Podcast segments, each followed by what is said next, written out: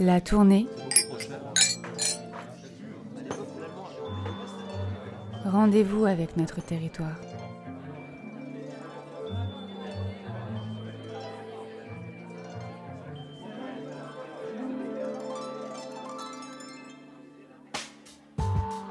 Il ne s'agit donc pas de diriger des gens, il s'agit de les mettre en animation et en mouvement. Et une fois que le mouvement est déclenché, et c'est ça qui est intéressant, eh bien une fois que ce mouvement est en route, on ne peut pas l'arrêter. En quelques mots, la tournée, c'est un projet participatif qui invite les citoyens, tous les citoyens de Mademoiselle, à imaginer leur territoire.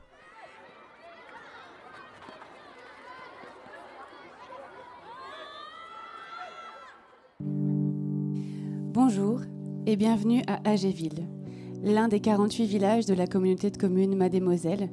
C'est donc euh, sur cette place publique ensoleillée, nous avons de la chance, que nous entamons le, le chapitre radiophonique de la tournée Rendez-vous avec notre territoire, imaginons notre futur, intitulé Transition au pluriel vers le futur.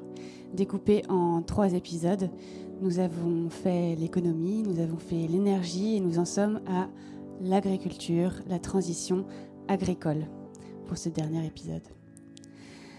Elle compose nos paysages, nos assiettes. L'agriculture impacte euh, à la fois le paysage que nous observons, les profondeurs des terres et les écosystèmes naturels, mais aussi notre alimentation et donc notre santé. La transition agricole questionne les modèles en place, cultures et élevages intensifs, extensifs, raisonnés, biologiques, industriels, importés ou locaux sur le territoire de Mademoiselle et d'après les chiffres de 2017 du plan climat air énergie territorial, le secteur agricole émet 45% des gaz à effet de serre, dont 85% sont dus aux émissions de protoxyde d'azote issus des intrants agricoles et du méthane émis par les résidus de l'élevage.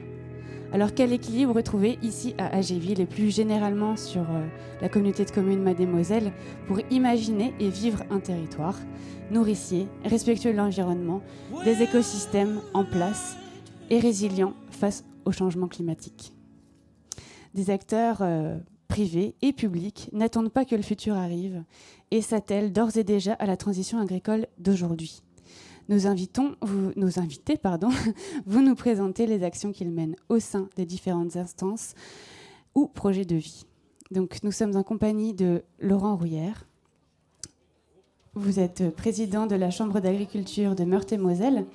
Pourriez-vous, s'il vous plaît, nous raconter un peu l'évolution des pratiques agricoles sur le territoire de Mademoiselle depuis euh, une cinquantaine d'années, s'il vous plaît? Alors, 50 ans, euh, c'est ce qu'on m'a raconté parce que j'étais pas né. Mais euh, trêve de plaisanterie. L'agriculture un peu du, territoire euh, de la communauté de communes est un peu similaire à celui de la Lorraine, avec majoritairement une agriculture de polyculture élevage, du lait, de la viande et, des céréales, euh, axée ma- également majoritairement sur voilà, des, grands marchés euh, exportateurs et euh, très dépendante de la, politique agricole commune.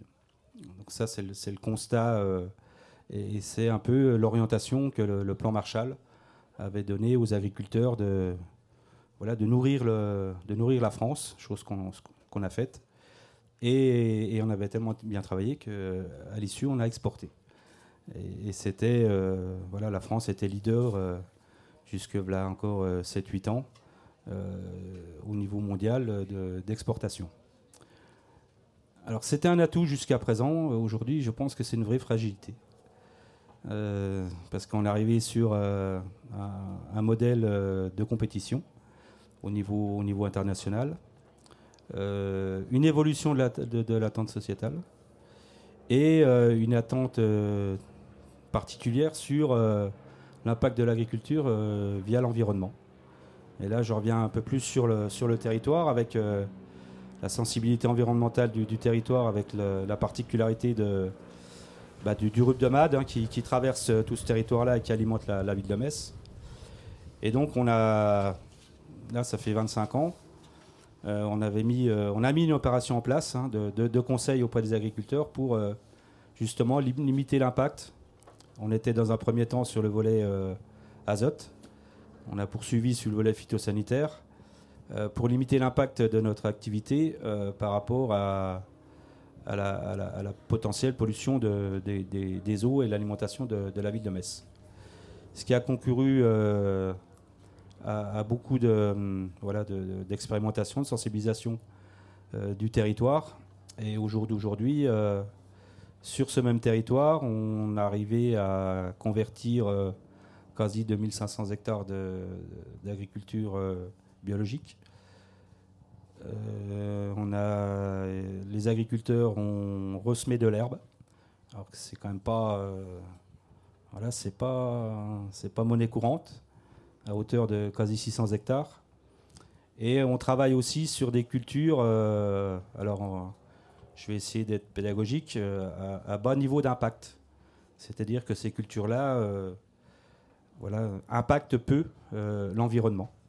Tout ça dans un, état d'esprit, bien entendu, de, viabilité d'entreprise, parce qu'on est tous des, chefs d'entreprise et, on a besoin d'économies pour, pour faire perdurer nos exploitations. donc voilà un peu cette évolution sur ce territoire-là. Et on travaille également euh, beaucoup sur la relocalisation de la consommation. Gilles Souillet en a parlé un, petit peu tout à l'heure, euh, pour essayer de recapter et surtout de resécuriser euh, nos modes de commercialisation parce que c'est hyper fluctuant. Luc, Champignol en a parlé tout à l'heure. Les, marchés vont, notamment sur le volet céréalier, vont quasi du simple au double d'une année sur l'autre. Et ça, en tant que chef d'entreprise, on peut pas, on peut difficilement voilà, raisonner euh, notre développement d'entreprise. Donc euh, travailler aussi euh, sur la relocalisation et, sécuriser une partie de, notre, de notre revenu en, faisant bah, des, nouveaux marchés, mais plus, plus de proximité. Merci. Nous allons passer au cas pratique, puisque nous avons la chance d'être accompagnés par, non pas trois, mais bien quatre, puisque vous aussi, Monsieur Laurent Rouillère, vous êtes, vous êtes agriculteur. Donc, euh, nous sommes euh, accompagnés ici euh, présents de Jean-Luc Petit et Philippe Paccard, qui sont tous deux agriculteurs ici à Agéville. Pas à Agéville Ah non Alors, rectifiez-moi, rectifiez-moi. Agriculteur à tout. Merci, excusez-moi. et Anne Chaunet, de la ferme de la Cities, donc en polyculture, élevage bio et transformation. Alors pouvez-vous nous raconter euh, tour à tour quelles sont vos pratiques sur le territoire, s'il vous plaît? Honneur aux dames. Honneur aux dames, visiblement. Alors euh, la question est vaste. Euh, donc juste pour représenter, donc c'est la ferme du Cities dont je fais partie. C'est une ferme qu'on a eu la chance de reprendre petit à petit. Aujourd'hui, on est trois personnes sur la ferme on a eu la chance de reprendre cette ferme il y a une euh, dizaine d'années auprès d'un agriculteur qui avait déjà entamé une transition. Je, raccroche un peu euh, à l'idée de, la journée, euh, qui avait déjà entamé une transition dans ses pratiques vers l'agriculture biologique. Nous, aujourd'hui, on, continue ce travail-là en allant plus loin, mais ça avait déjà été initié. donc on est effectivement une ferme en polyculture élevage bio, donc assez classique entre guillemets dans la région, si ce n'est qu'on a quelques spécificités. Euh, on est sur 160 hectares. Euh, les deux tiers sont en herbe aujourd'hui. Donc c'est important de dire. On parlait un peu d'herbe tout à l'heure, de la remise en herbe. C'est dans tout ce qui est transition euh, énergétique notamment et, écologique. L'herbe c'est important parce que ça capte énormément de carbone et aujourd'hui c'est une grosse problématique. Donc voilà, deux tiers d'herbe sur la ferme et un tiers de, de cultures très diverses et très variées qui répondent notamment à l'alimentation humaine c'est un peu l'un des objectifs principaux de la ferme, c'est que la ferme soit capable de, nourrir ses concitoyens. Voilà. Euh, pas nourrir des animaux qui n'auraient pas besoin de, ces cultures-là, mais nourrir bien des hommes. Euh, sachant que nos animaux, comme ce sont des vaches à viande, euh, sont nourris à base d'herbe. Logique. Une, vache, ça mange de l'herbe. Voilà. et on va un petit peu plus loin aussi dans, nos spécificités, dans le sens où on transforme beaucoup aujourd'hui sur la ferme. Donc avec l'arrivée d'Aline euh, il y a quelques années, ma belle-sœur sur la ferme qui transforme la viande et qui la vend en direct. Et mon arrivée il y a quelques mois euh, sur un atelier de pâtes et de ravioles. Voilà, toujours euh, dans une idée d'utiliser les productions de la ferme à viser de nos concitoyens directs. je rebondis sur ce que Laurent disait tout à l'heure au niveau d'une de, nos problématiques au niveau du marché, au niveau notamment des céréales. la même chose, je trouve, se passe un peu au niveau de la viande également, mais au niveau des céréales, on est effectivement sur un marché très globalisé, très fluctuant, où les agriculteurs ne sont plus du tout solidaires, ne vendent plus ensemble et en fait se font concurrence les uns les autres. Et euh, dans notre ferme, on est aussi euh, partie prenante d'une coopérative qui s'appelle ProBiolor, une coopérative 100% bio de, Lorraine. Et euh, ce qui nous permet de bien vivre, on va dire, de notre production, c'est le fait qu'on soit tous ensemble à commercialiser, pardon, nos productions euh, sur un marché qui est euh, grande région et nationale, avec une réponse aux besoins des transformateurs et des clients finaux. Donc on n'a pas cette espèce de spéculation qui nous, qui nous bloque aujourd'hui énormément dans, le, dans notre façon de, de produire. Quoi. Merci. Est-ce que vous voulez poursuivre, Jean-Luc Petit? Oui, bonjour. Euh, j'exploite des terrains, donc euh, moi je suis de Martin-la-Chaussée, mais j'exploite sur euh, donc champs. je suis en fin de bientôt la retraite et l'évolution de mon métier, en partenariat beaucoup avec d'organismes, c'est surtout d'avoir intégré des BNI, comme disait mon collègue, mais surtout du tournesol depuis une douzaine d'années. Pourquoi? Parce que très peu, donc je suis dans la vallée du Rubdomad, hein, donc pas d'intrants, très peu d'intrants, très peu de phyto. Euh, le poids aussi, particulièrement, c'est un BNI. Le seigle, on essaye. La sylphie, alors on a de la chance, il y a justement euh, dans le village voisin euh, un agriculteur qui est un ami. Mais des fois, c'est pas de chance parce qu'on loupe. Hein. On réussit pas à chaque fois et c'est le revenu qui en prend un coup. On a le problème climatique que là, on ne gère pas. Et en agriculture, on a beaucoup de paramètres. Et ça, les paramètres, on nous demande mais on n'arrive pas toujours à les contrôler. Donc je dirais que dans les dernières années, euh, en collaboration avec la Chambre, euh, ils nous suivent et on essaie. Mais ce n'est pas toujours la réussite. Par contre, euh, voilà, tournesol, on en voit de plus en plus. Du poids, c'est des bas niveaux d'intrants ou d'impact d'intrants. Voilà. Et donc je, fais partie sur l'exploitation. Après l'écologie, donc, parce que c'était quand même le thème aujourd'hui, on nous demande, et c'est pas évident de réussir. Voilà. C'est pas toujours évident. On, c'est raisonné, on raisonne, mais euh, c'est pas toujours évident. Et on a le climat, alors là, le paramètre là, on le tient pas. Voilà. Merci. Monsieur Facard euh, Bonjour. Euh, comme je disais tout à l'heure, je suis agriculteur à Danvitou. On est en GAEC sur une exploitation céréales-lait. Euh, nos vaches laitières mangent bah, de l'herbe. On a 100 hectares d'herbe sur l'exploitation qui fait 350 hectares. Euh, et en culture de céréales, on a du poids, alimentation vache laitière aussi. On a du tournesol et euh, céréales pour la commercialisation. Mais une partie est consommée par les animaux, transformée, broyée ou aplatie. Et on donne ça aux animaux en affouragement quoi, pour l'hiver. Donc euh, voilà. Et alors, euh, pour euh, vous tous et tous publics, qu'est-ce que ça veut dire transition agricole pour vous? Comment vous le vivez? Qu'est-ce que ça veut dire? Moi, j'irai un peu plus loin que transition agricole, transition de société. Enfin, beaucoup des témoignages qui ont été émis, on est, on est sur des, des pas de temps longs, on est sur de l'investissement et, on est aussi des chefs d'entreprise. Euh, on entend la société hein, euh, avoir des besoins, euh, mais il ne faut pas que cette même société-là, ou que ce même citoyen-là, ne soit pas bipolaire. Je juste un petit peu provocateur. On veut manger français, et ça, on l'a vécu énormément pendant le Covid. Gilles en faisait allusion tout à l'heure. Hein. on a un moment communiqué sur les produits locaux. Ça a bien fonctionné pendant deux mois. On a déconfiné la consommation locale a diminué de 30 à 50% Alors que si on se lance dans, ces schémas euh, par rapport à une attente, que ça soit durable, parce que nos systèmes euh, d'exploitation et notre, euh, notre entreprise ne pourra pas passer ce cap-là.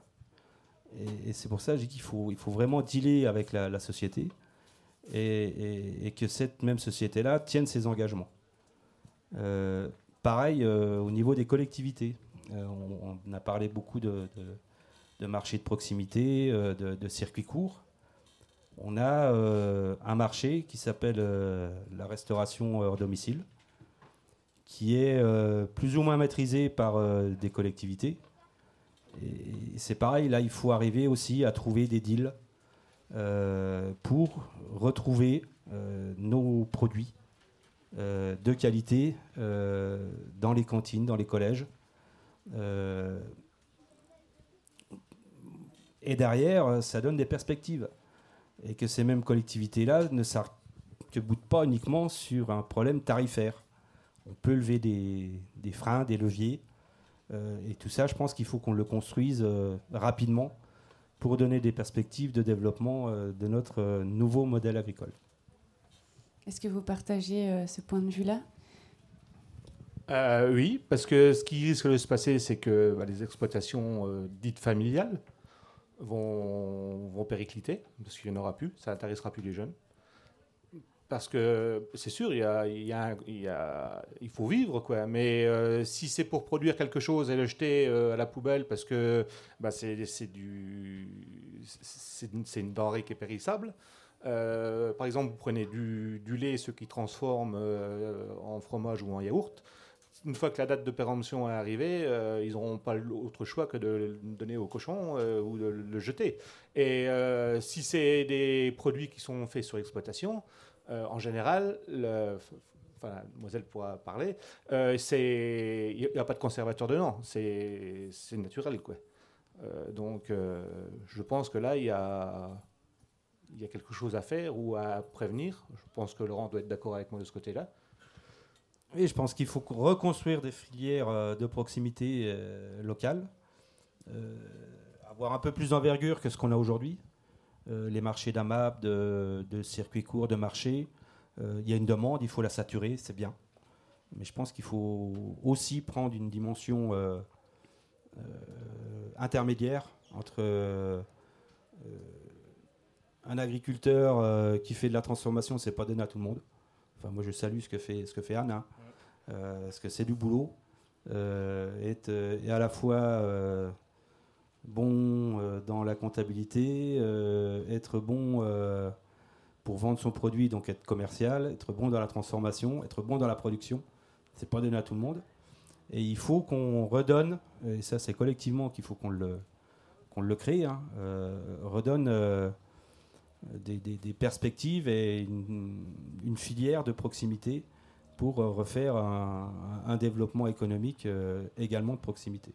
Anne oui, je voulais juste euh, euh, rebondir sur ce que Laurent vient de dire, dans le sens où euh, il faut qu'on aille plus loin dans la reconnexion entre les concitoyens et ce qu'ils mangent, donc avec les producteurs qui, qui produisent ces denrées-là, en structurant les filières sans reproduire ce qu'on a fait, on va dire, à l'échelle mondiale et qui a déstructuré complètement les marchés et mis à mal justement la viabilité des exploitations.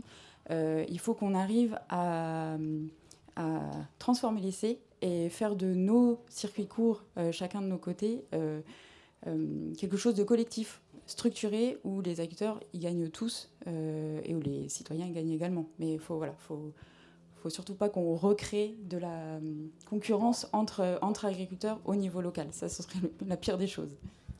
J'avais juste, ça tombait bien, je regardais une émission avant de venir. Euh, j'ai pas, j'ai pas souvenir, ça va être la, en Normandie. Euh, et ça, c'est l'initiative du, du Cuisto euh, sur une grosse collectivité, a introduit plus de 50% de produits locaux. Alors au départ, oui, ça fait mal, ça fait 20 à 30% de, de coûts alimentaires euh, en plus. Mais euh, du fait de la qualité du produit, deux constats. Le premier, beaucoup moins de gâchis alimentaires, parce que c'est meilleur, c'est préparé, c'est travaillé, c'est cuisiné. Et le second, ils ont augmenté la fréquentation de la cantine. Et ce qui a fait, ça a dilué les, frais fixes. Et aujourd'hui, le gestionnaire dit, bah, trois ans après, le coût alimentaire, il est comme celui d'avant. Donc euh, le prix, euh, ce n'est pas le seul argument pour éviter de prendre des produits euh, français peut-être un peu plus chers que les autres. Monsieur Petit, avez-vous un, témoignage, votre vision de la transition agricole? La transition agricole, on a toujours réussi à s'adapter. Faut-il nous faire confiance Et c'est ce qui est en train de se passer, euh, que ce soit en alimentaire ou en industriel. euh, toute production consommatrice d'eau, euh, on essaye de le changer. Du maïs, on passe au seigle, on passe euh, euh, donc au tournesol à bas niveau d'intrants. Euh, on arrivera, mais il faut nous faire confiance. Il faut pas toujours nous, euh, nous mettre. Nous mettre en avant pour euh, un peu dénigrer quoi. Voilà, le souci il est là. Et pour euh, surtout pour avoir des jeunes pour reprendre parce que euh, les jeunes ils veulent plus quoi. On est souvent souvent critiqués quoi. Dire voilà. Donc, encore une fois, Anthony, vous voulez prendre la parole? Non. encore une fois, sur ce troisième épisode, on, se rend compte de la place du consommateur dans la facilitation à cette transition agricole. Donc, on va faire le, le même jeu que tout à l'heure. Euh, public ici présent, qui consomme local, même un peu Je vais compter 1, 2, 3, 4, 5, 6, 7, 8, 9, 10, 11, 12, 13, 14, Que des 15, convaincus. 16, 17, 18. Claude, on fait un marché, on va faire un marché agricole là dans 15 jours.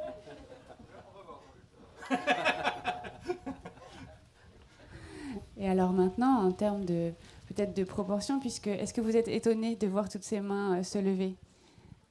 Intervenant. Allez-y. Moi, j'allais dire pas vraiment parce que je pense que les personnes qui sont là sont des personnes qui sont déjà averties.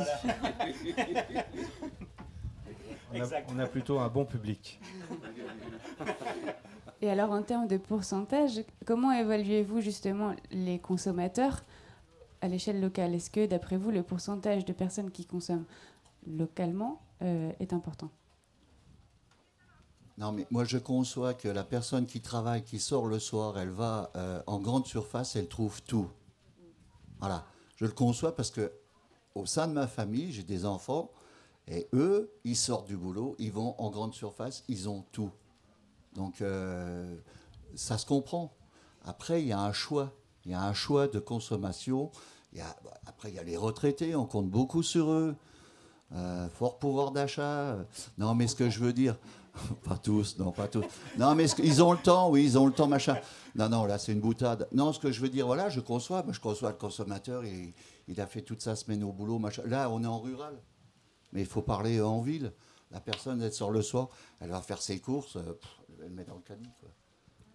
Mais alors comment faire pour que justement euh, le, le consommateur, qu'on appellera le consommateur, qui nous représente absolument tous, euh, consomme local et, et soit conscient de ce qu'il mange et de- des conséquences en fait de son alimentation Ça, évolue quand même. Enfin, Jean-Luc parlait de, personnes qui font euh, mais par commodité, hein, et on en comprend complètement. hein. J'y étais encore hier soir, donc je ne vais pas critiquer. hein, dans les grandes surfaces. Euh, grandes surfaces euh, dans lesquelles on était vraiment euh, plutôt dans l'affrontement. Monde agricole, euh, moyenne et grande distribution. Euh, depuis quelques années, on est plutôt dans la construction. Alors, pas tous les produits, ça on entend, mais, euh, des grandes enseignes aujourd'hui commencent à intégrer euh, des produits de proximité avec une grille tarifaire honorable, on va dire, quasi, qui respecte quasi la loi. Je vois un sénateur au fond de la de l'Assemblée et qui sont euh, quasi dans le mouvement de la loi Egalim, et tant mieux, euh, parce qu'on a besoin de vivre. Euh, mais les proportions sont, à, mon sens, encore voilà, pas, assez, pas suffisamment développées. Et le second, c'est ce que disait Anne, hein, c'est le public jeune. Enfin, on, a, on a tellement pris de distance entre le monde agricole, l'évolution de ce, ce monde agricole-là et la société. Il faut refaire énormément de pédagogie. Je pense que ça passe par ce public jeune-là et par la sensibilisation de l'alimentation. Donc on a un double, en- double, en- double entrée à, à ne surtout pas, pas, pas, pas louper, pas rater. Anne Chaunet Oui, je pense que pour y arriver aussi, il faut qu'on ait euh, un gros rôle là-dedans, dans la pédagogie, en ouvrant nos fermes, en faisant visiter nos fermes, en montrant ce qu'on fait, comment on travaille. Et euh, je pense que c'est un des premiers, une des premières façons de relier les consommateurs avec ben, pourquoi ils consomment comme ça, pourquoi ils consommeraient pas local ou pourquoi, pourquoi ils iraient plus vers de la grande distribution que vers nous. Et d'un autre côté, je pense que aussi il faut qu'on aille vers les consommateurs. On parlait beaucoup de gros bassins de consommation tout à l'heure, euh, les grosses villes. Euh, il y a déjà pas mal d'initiatives qui ont été euh, montées dans ce sens-là avec les drives fermiers où on va collectivement dans les grandes villes faire des points de retrait de paniers. Enfin voilà, c'est toute une organisation sur Internet, etc. Mais je pense que c'est à, nous, collectifs d'agriculteurs, d'aller aussi vers les villes et les plus proches, bien sûr, pour ne pas redistancer tout ça, mais euh, à nous d'aller aussi à la rencontre euh, de ces gens qui sont très pressés et qui n'ont pas le temps forcément de prendre, euh, de s'asseoir et de réfléchir à leur alimentation. Donc est-ce que le numérique viendrait à la rescousse de la transition agricole? Pour moi, non, parce que on n'y a pas répondu tout à l'heure de cette façon-là, mais pour moi, quand on parle de transition agricole, on parle de technique. D'un côté, c'est sûr, on a plein de groupes d'agriculteurs qui réfléchissent à comment faire mieux, comment euh, s'acclimater euh, au changement climatique, etc. Mais il faut aussi beaucoup parler de transition euh, humaine, en fait, remettre l'humain au centre, et c'est pas Internet qui nous sauvera, je pense. Et pour donner un exemple sur les fermes, je pense qu'aujourd'hui on a des très grosses fermes, enfin des fermes de plus en plus grosses avec peu d'agriculteurs. Et dans les transitions, en tout cas que nous on aimerait voir se développer sur notre territoire, ce serait de relocaliser des emplois dans les fermes avec des fermes qui bah, qui se diversifient, comme nous on fait un petit peu euh, à notre petite échelle, mais euh, pour qu'il y ait de nouveau de l'emploi dans le territoire, de l'emploi vers l'agricole, pour des transitions qui se passent bien aussi, parce que hum, chose qu'on n'a pas euh, forcément abordée, c'est la question de la transmission des fermes. Et si on veut que notre territoire vive au niveau agricole, il faut absolument qu'on transmette les fermes. Et effectivement, je ne sais pas quel est le pourcentage, parce que je ne suis pas trop dans les chiffres, mais il y a un pourcentage énorme d'agriculteurs qui va arriver à la retraite, avec pas forcément de repreneurs. Et il faut qu'on donne envie, effectivement, aux jeunes de reprendre. Et donner envie, c'est aussi passer par des, des fermes qui soient euh, légables euh, au niveau euh, financier. Enfin, oui, parce qu'aujourd'hui, il y a quand même un problème de ce côté-là, c'est que les agriculteurs qui ont à l'âge de la retraite, Jean-Luc va y arriver, mais il y en a qui sont arrivés avant lui, et qui ont un fils ou deux filles ou une fille derrière eux. les gens-là font faire les champs par des ETA, pas d'autres exploitants ils remettent les terrains au nom des enfants. Euh, eux continuent à faire ce qu'ils peuvent faire. Euh, mais l'exploitation n'est pas transmise à un jeune agriculteur. Et c'est des villages qui vont mourir parce qu'il euh, y aura une grosse société qui va cultiver 1000, 2000 hectares, 2500 hectares. elle emploiera peut-être quelques salariés, c'est sûr, mais le tissu rural, dans les villages, il n'y aura plus personne. Et aujourd'hui, installer un jeune en élevage, bon courage. Hein. Euh, je sais un peu de quoi je parle et euh, bah, vous avez la traite euh, d'une manière ou d'une autre, hein, qu'elle soit automatisée, robotisée, comme vous voulez. C'est tous les matins, tous les soirs, tous les jours. Et alors, comment faire ou quel message donner aux repreneurs, aux éventuels repreneurs, à la jeunesse? Eh bien, déjà, je pense qu'il faut arrêter de dire que l'agriculture est un pollueur, qu'il soit en céréales, qu'il soit euh, les, gens euh, se sont fait une idée. Moi, je vois, on est sur la route de la Madine, hein, euh, de plus en plus. On a des personnes qui s'arrêtent surtout le soir quand ils reviennent, savoir si des fois on pourrait pas leur vendre du lait, de la volaille ou de la viande. Je dis nous, on ne transforme pas. On a des vaches, enfin des bêtes allaitantes pour, bah, pour de la viande, quoi, de la limousine. Mais c'est vendu à un marchand qui revend à un boucher. J'ai pas la vocation, j'ai pas j'ai pas la sensibilité pour faire du commerce. Et, euh, mais même en lait, euh, bah, il y a certaines personnes qui nous demandent de, on peut visiter. Bah, je dis oui, euh, vous savez, vous pouvez venir. Voilà, c'est comme c'est. Alors même là, quoi, dans 10 minutes on y va, j'ai rien à cacher. Euh, ils s'imaginent pas du tout que c'est comme ça. bah oui, on a vu à la télé. Ah oui, on a vu à la télé. Alors à la télé, on a pris une grosse exploitation en France ou à l'étranger. Hein mais euh, avec euh, bah, des cages, euh, des, quand c'est du hors-sol, en lait, bah, c'est des bêtes qui sortent plus du tout. je dis nous, bah, les bêtes, elles peuvent. Parce qu'il me dit, vous avez les bêtes dans le bâtiment. Bah, je dis oui, monsieur, j'ai la porte, elle est au bout. Euh, si elles veulent sortir, elles sortent. Mais euh, là, aujourd'hui, elles vont peut-être sortir à cette heure-ci. Mais dans l'après-midi, à 14h, quand il y a du soleil, eh ben, elles sont dans le bâtiment, sur les... comme nous. Voilà. Quand on est là, le soleil dans le dos, il y en a qui vont avoir des coups de soleil, mais... Euh, elles sont comme nous, elles sont dans le bâtiment, elles sont sous les ventilos, l'air est brassé, sur des tapis, enfin sur des logettes avec du caoutchouc. Je pense, bien. Et euh, si elles veulent sortir, elles sortent. Mais non, elles sont là, elles écoutent la radio, elles écoutent euh, RFM. mais, mais voilà, alors les gens ils nous disent bah oui, mais qu'est-ce que vous leur donnez à manger? C'est quoi vos tendanciloches chou et bâches noires? Bah, j'ai c'est des tendanciloches, oui, c'est vrai, c'est de l'herbe, c'est du maïs. Euh, J'ai appris, on a de la céréale euh, ben, qui est autoconsommée sur l'exploitation. Bah oui, mais pourquoi que celle-là elle est comme ça? Et pourquoi que celle-là elle est comme ça? Alors on leur explique que le poids, une graine de poids à la vache ne va- n'arrivera pas à digérer si elle n'a pas été chauffée et broyée. Euh, bah, pourquoi vous faites ça? Alors on leur explique, mais vous pouvez pas faire autrement. Ben non, si on veut que la vache mange du poids y ait de la protéine pour ne pas l'acheter, on est obligé de passer sur le. On a- euh, c'est vrai qu'il faudrait qu'on ouvre plus nos exploitations. Moi, je suis le premier à le dire, mais je serai le dernier à le faire. mais euh, après, euh, je pense qu'il il manque, bah, il manque tout simplement qu'on fasse plus confiance à l'agriculteur. Monsieur Petit, euh, pareil, tout pareil. Et là, actuellement, vous cherchez euh, à faire euh, un, un repreneur ou une repreneuse pour votre ferme? Bah, Pour l'instant, il me reste encore 5 ans. J'ai deux va. fils, ils sont allés voir ailleurs. Il y en a un qui est intéressé, il est allé voir ailleurs. On a un beau métier. Bon, au niveau qualitatif, on est quand même dans la nature, tout ça, mais ils sont partis ailleurs. Ça a l'air de leur, de, de- de leur plaire. Peut-être qu'il y en a un qui reviendra, mais pour l'instant, non. C'est pas mal ailleurs. Bon, ils ont trouvé autre chose. Euh, Nos petits villages n'offrent pas toujours euh, ce qu'ils trouvent ailleurs, un restaurant, de cinéma. Bon, là, c'est le Covid en ce moment, mais je veux dire, euh, en ville, on a, on, a, on a certains avantages dans la campagne et en ville, il y a d'autres avantages. Étant à la campagne, ils goûtent à cette heure-ci à la ville. Peut-être, peut-être qu'il y en a un qui reviendra, peut-être. Parce que quand il aura vu aussi les effets, pas forcément que positifs, mais niveau loisir-plaisir, c'est plus facile. hein. Ils sortent du boulot, ils vont au cinoche, ils vont au resto, ils vont, ils vont à droite, à gauche. Bon, euh, voilà. Donc euh, peut-être, je sais pas. On en revient à ce modèle sociétal dont euh, Laurent Rouillère parlait euh, au tout début. En général, quand ils reviennent, ils sont plus jeunes agriculteurs. Ils, sont, ils ont 40 ans, 45 ans, ils ont déjà fait une carrière euh, bah, ailleurs.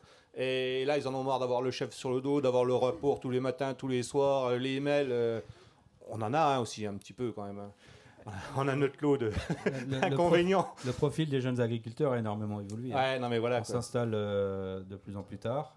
Donc on a souvent fait euh, une activité euh, professionnelle euh, différente de- du métier d'agriculteur. Et c'est des gens qui reviennent, oui, comme dit Philippe, euh, 35, 40 ans. Par contre, ils ont bien mûri leur, leur projet. Mm. Et, et ça, c'est des profils vraiment intéressants pour renouveler notre population agricole qui vieillit énormément. Euh, D'ici 10 ans, entre 30 et 40 de, de la population agricole meurthe-et-mosellane arrive en retraite. hein. Donc si on est dans un marasme économique compliqué, ça va avoir du mal d'attirer euh, les jeunes, même si c'est des passionnés.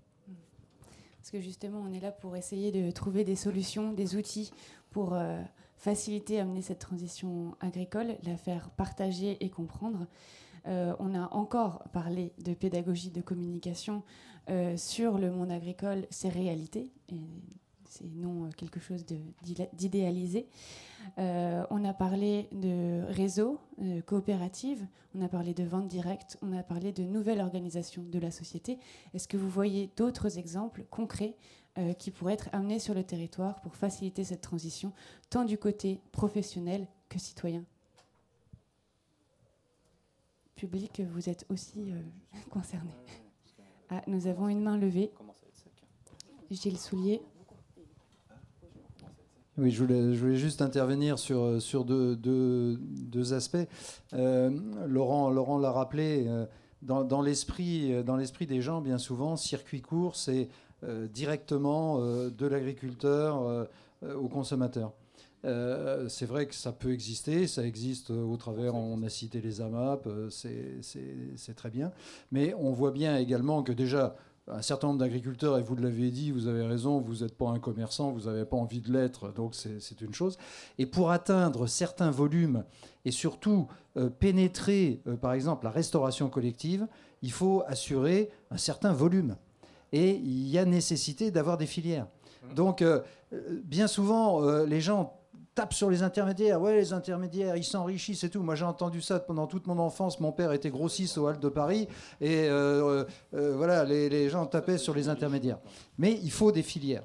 Et euh, entre l'agriculteur et le consommateur, on peut tout à fait être en circuit court à condition d'avoir une filière, on va dire une filière courte, mais avoir quand même euh, un intermédiaire qui puisse faire le lien entre les producteurs et les agriculteurs et surtout euh, garantir un certain nombre, enfin un certain volume et donc une, une, une pérennisation du, marché. Parce que là, on voit bien qu'actuellement, euh, Laurent l'a rappelé, on est en dents. On a, on a créé Je consomme Val-de-Lorraine, on a eu un, un départ fulgurant, d'autant que la communauté de communes avait mis un peu de sous avec des bons d'achat pour euh, euh, vraiment lancer l'affaire. Et on voit que si on ne tient pas euh, on va dire, le consommateur en haleine par des mesures, ce que fait très bien la grande distribution d'ailleurs. Si vous avez de la pub toutes les semaines dans votre boîte aux lettres, c'est pas pour rien. Hein. C'est parce qu'il faut maintenir, il faut maintenir cette, cette envie, cette envie d'achat. Donc, alors voilà, c'est une réflexion personnelle. Je sais pas si vous la partagez. Et puis la deuxième chose, je vous ai entendu, Madame, dire qu'il il y avait plus vraiment de solidarité entre les agriculteurs. Euh, c'est vrai que c'est peut-être dommage, surtout que quand même, enfin moi, ma vision du monde agricole de l'après-guerre, ça a été justement quand même une, une reconstitution et, et, cette volonté de, et cette injonction qui était de nourrir euh, la France, de, de participer à cette, à cette reconstruction. Ça s'est fait euh, bien souvent au travers du, du, monde coopératif et il y avait quand même une solidarité dans cette profession. Alors il y a peut-être ça aussi à reconstruire. Alors, vous voulez rebondir Oui, je veux juste rebondir sur le fait que je suis 100% d'accord avec vous. Et euh, dans mes anciens métiers, on va dire, j'ai travaillé pour des. Euh, notamment bah, une coopérative ProVelor qui, qui n'a fait que euh, remettre au premier plan cette idée de coopération entre les agriculteurs. au niveau de la vente directe, également sur la ferme et avec les fermes voisines, on est aussi dans le collectif parce qu'on sait que c'est ça qui va nous sauver. Je pense qu'à un moment donné, il y a eu une perte de cette collectivité, mais qui était parce qu'il euh, y a eu un, tout un contexte euh, autour de l'agriculture, mais euh, je suis 100% optimiste sur le fait que c'est la coopération qui, qui renaît depuis plusieurs dizaines d'années qui sauvera les agriculteurs. Je suis 100% d'accord avec ça. Nous avons deux autres mains levées dans le public. Oui, moi je voudrais rebondir sur ce que, sur ce que concernant les circuits courts. Gilles l'a évoqué tout à l'heure. Euh, ici sur, euh, sur Agéville, on a, alors il s'excuse, il n'est pas là, euh, je lui avais demandé de venir. On a donc un maraîcher qui s'appelle Olivier Montbelli, qui est maraîcher et qui est également arboriculteur, donc qui fait des plantations de mirabelles, de pommes, etc., etc., sur Puxieux. Et il développe donc sur le site de la base de Chamblay une exploitation maraîchère sous serre et en pleine terre. c'est l'exemple même du circuit court. Il produit, il revend euh, donc par l'intermédiaire euh, d'un, euh, ce n'est pas une AMAP, mais un panier à Puxieux qui doit avoir 80 adhérents. Mais il s'est également associé avec d'autres producteurs dans d'autres métiers. je pense à, des, à la Soulèvre qui est à Prény, qui fait du, fromage à base de leurs vaches et qui font du pain avec leur blé, qui sont en agriculture bio. je pense également à la ferme de Laurie Mardini, la, ferme avicole, donc il y a eu une, euh, conjonction de, tous ces métiers et ils ont créé un magasin en fait. Vous avez ce magasin qui est sur la ZAC d'Oni, euh, qui est ouvert du lundi au jeudi, je vais pas, ou du, mercredi ou samedi, je ne sais plus, mais euh, qui a une clientèle absolument phénoménale. Parce qu'il y a ce besoin, effectivement, de la part des gens, des citadins notamment, de, pouvoir se dire, on a ce magasin-là, ce sont des produits qui arrivent effectivement directement du producteur et on les a là. Alors, à ce propos, il y a ici également, euh, à propos des circuits courts, une expérience que nous avons vécue ici au village l'an passé avec, euh, avec la Covid. Euh, quand il y a eu l'épisode de la Covid la dernière en 2020, tout le monde s'est retrouvé confiné, ne pouvait pas sortir, problème de circulation, 5 km, 10 km, fallait aller en course. Donc on s'est dit, bah, il y a peut-être moyen de faire autrement en fait. On a des producteurs locaux, faisons-les travailler. Donc à partir de là euh, est née effectivement euh, cette vocation, enfin cette, cette volonté de, dire on va, les faire travailler. Donc on a fait travailler Montbéli. Ça a fonctionné pendant la Covid. On s'est retrouvé avec une, quinzaine ou une vingtaine de paniers certaines semaines. C'était quand même assez conséquent sur Agéville et les alentours. Et on s'est aperçu, hélas, qu'une fois que euh, cet épisode covidesque s'est terminé et qu'on s'est retrouvé euh, effectivement à pouvoir retourner dans les supermarchés, chasser le naturel, il revient au galop, euh, on a eu euh, beaucoup moins de, gens qui étaient preneurs de légumes, euh, de fruits qui sont cultivés sur place. Quoi. Donc il y a quand même toujours cette difficulté, malgré le fait qu'on y, ait- y ait goûté, que les gens comprennent, et ce que disait Jean-Luc tout à l'heure en fait, hein, ça, se rejoint, que les gens comprennent que ces circuits courts, que l'on a, qu'on a la chance d'avoir, parce que c'est quand même une chance d'habiter à la campagne et d'avoir, de pouvoir acheter directement, ou de venir de la ville et de pouvoir acheter directement, c'est quand même très difficile à pérenniser. Voilà ma remarque. Merci. Merci. Je pense que vous pouvez passer euh, le micro à votre voisin qui Merci. peut se présenter, s'il vous plaît. Olivier Jacquin, sénateur. Voilà. Et j'apprécie beaucoup la table ronde parce qu'elle illustre euh, la réalité d'aujourd'hui. Même à Mademoiselle, il y a des agricultures différentes. Et l'agriculture n'est plus ce qu'elle était il y a 20, 30, 40 ans, 50 ans, quand euh, ministre de l'Agriculture, euh, j'oublie son nom, en 61. euh, euh, non, non, non, non, le- De Baptiste. non, non, non, l'illustre Pisani. Pisani. eh oui, c'est lui, un, un politique absolument visionnaire, c'est lui qui a mis en place le modèle agricole qui se termine maintenant avec une agriculture visant à faire en sorte que la France soit autosuffisante. On ne l'était pas. Et à la limite, les choses étaient simples. Et on voit aujourd'hui que l'agriculture a diversifié. Les offres sont diversifiées et les demandes sont diversifiées. Il y a différents types de consommation. J'apprécie euh, ce qu'a dit euh, Laurent Rouillère, certaines schizophrénies des clients consommateurs qui peuvent passer un peu de temps, aller dans une AMAP le samedi, mais ils sont capables, dans la semaine, en restauration hors domicile, de manger la pire des M, euh, qui vient de circuits internationaux sans aucun contrôle, etc., du très peu cher, euh, mais c'est le même client. Et, c'est extrêmement euh, compliqué. Alors j'en reviens au local, parce que cet après-midi est intéressante. Je crois que cette histoire de tournée, on nous dit qu'est-ce qu'on peut faire ici, sur notre territoire, et comment on peut agir. Donc, euh, attendre tout du haut, c'est la dernière des choses à faire. Parce que le monde est devenu tellement complexe, mondialisé. Tiens, parler de la politique agricole commune à la Laurent Rouillère, quand vous vous rendez compte qu'ils sont en train d'inventer un, un modèle où l'agriculture bio euh, d'Anne va être aidée de la même manière qu'une agriculture qui s'appelle haute valeur environnementale. Même prix, pas le même impact. Vous avez compris que chez Anne, localement, elle rapporte de l'emploi, du lien social, et elle protège l'environnement. Et c'est pas tous les modèles agricoles qui sont comme ça. Alors moi je suis pas consensuel parce que quand je dis il y a différentes agricultures, il y a différents marchés, c'est une réalité. Mais si vous raisonnez localement euh, sur les marges de manœuvre que vous voulez trouver localement, il faut appuyer l'agriculture qui apporte le plus euh, au local en emploi, en environnement, en lien social, en qualité. Il ne faut pas hésiter là-dessus. Il ne faut pas être euh, dépendant des logiques internationales qu'on subit, parce que certains modèles agricoles, j'ai bien aimé ton intervention, euh, Thierry, tu as expliqué ce qui pouvait se passer. Euh, non, mais tu incarnes vraiment... Philippe. la- Eh ben, Philippe. je savais que j'allais rater. je lui ai redemandé, je lui ai dit, c'est bien Philippe Et puis là, je dis Thierry. Bon, d'accord. Philippe, non, mais tu incarnes vraiment l'exploitation qui a évolué sur le modèle polyculture-élevage. Euh, voilà. Et quand tu nous dis que tu es inquiet de la suite, parce qu'il y a certains modèles agricoles avec très peu de valeur ajoutée locale, euh, ben, c'est un risque euh, énorme. On a parlé tout à l'heure méthanisation. Il y a un rapport sénatorial qui va sortir fin septembre et qui dit que dans la méthanisation, il y a le meilleur et il y a le pire. Le pire, il y a de la destruction euh, des milieux, il y a une augmentation des prix du foncier qui fait que le gars qui crevait de faim l'an dernier, les vaches crevaient de faim dans la sécheresse, ne pouvait pas acheter le maïs euh, parce qu'il partait dans la méthanisation à meilleur prix. Ou, ou de la paille, tout simplement. Rien, Ou rien que de la paille. hein. voilà. Euh, moi, j'en termine là-dessus pour pas être long, pour vous féliciter euh, de ce format original et nouveau. C'est peut-être difficile de faire venir les gens quand on invente une euh, tournée, mais c'est un espace que j'ai trouvé intéressant pendant ces trois débats. Et donc, bravo à la plus belle des communautés de communes du monde.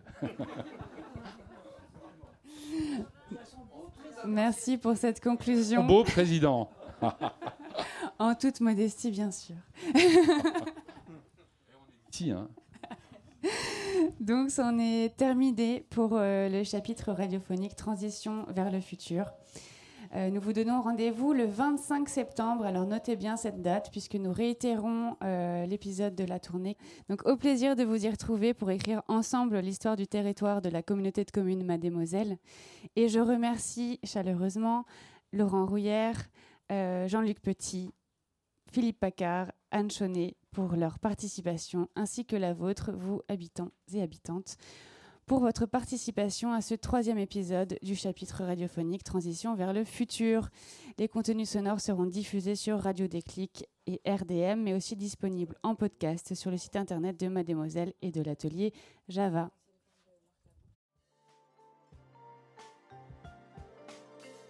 La tournée Rendez-vous avec notre territoire est portée par la communauté de communes Mademoiselle, accompagnée par l'atelier Java avec la participation de citoyens et territoires, le Club des ados, la radio Déclic, la radio Rudma et le concours des 48 communes de l'intercommunalité, et bien sûr de ses habitants. Elle est soutenue par le département de la Meurthe-et-Moselle, l'État et l'Europe.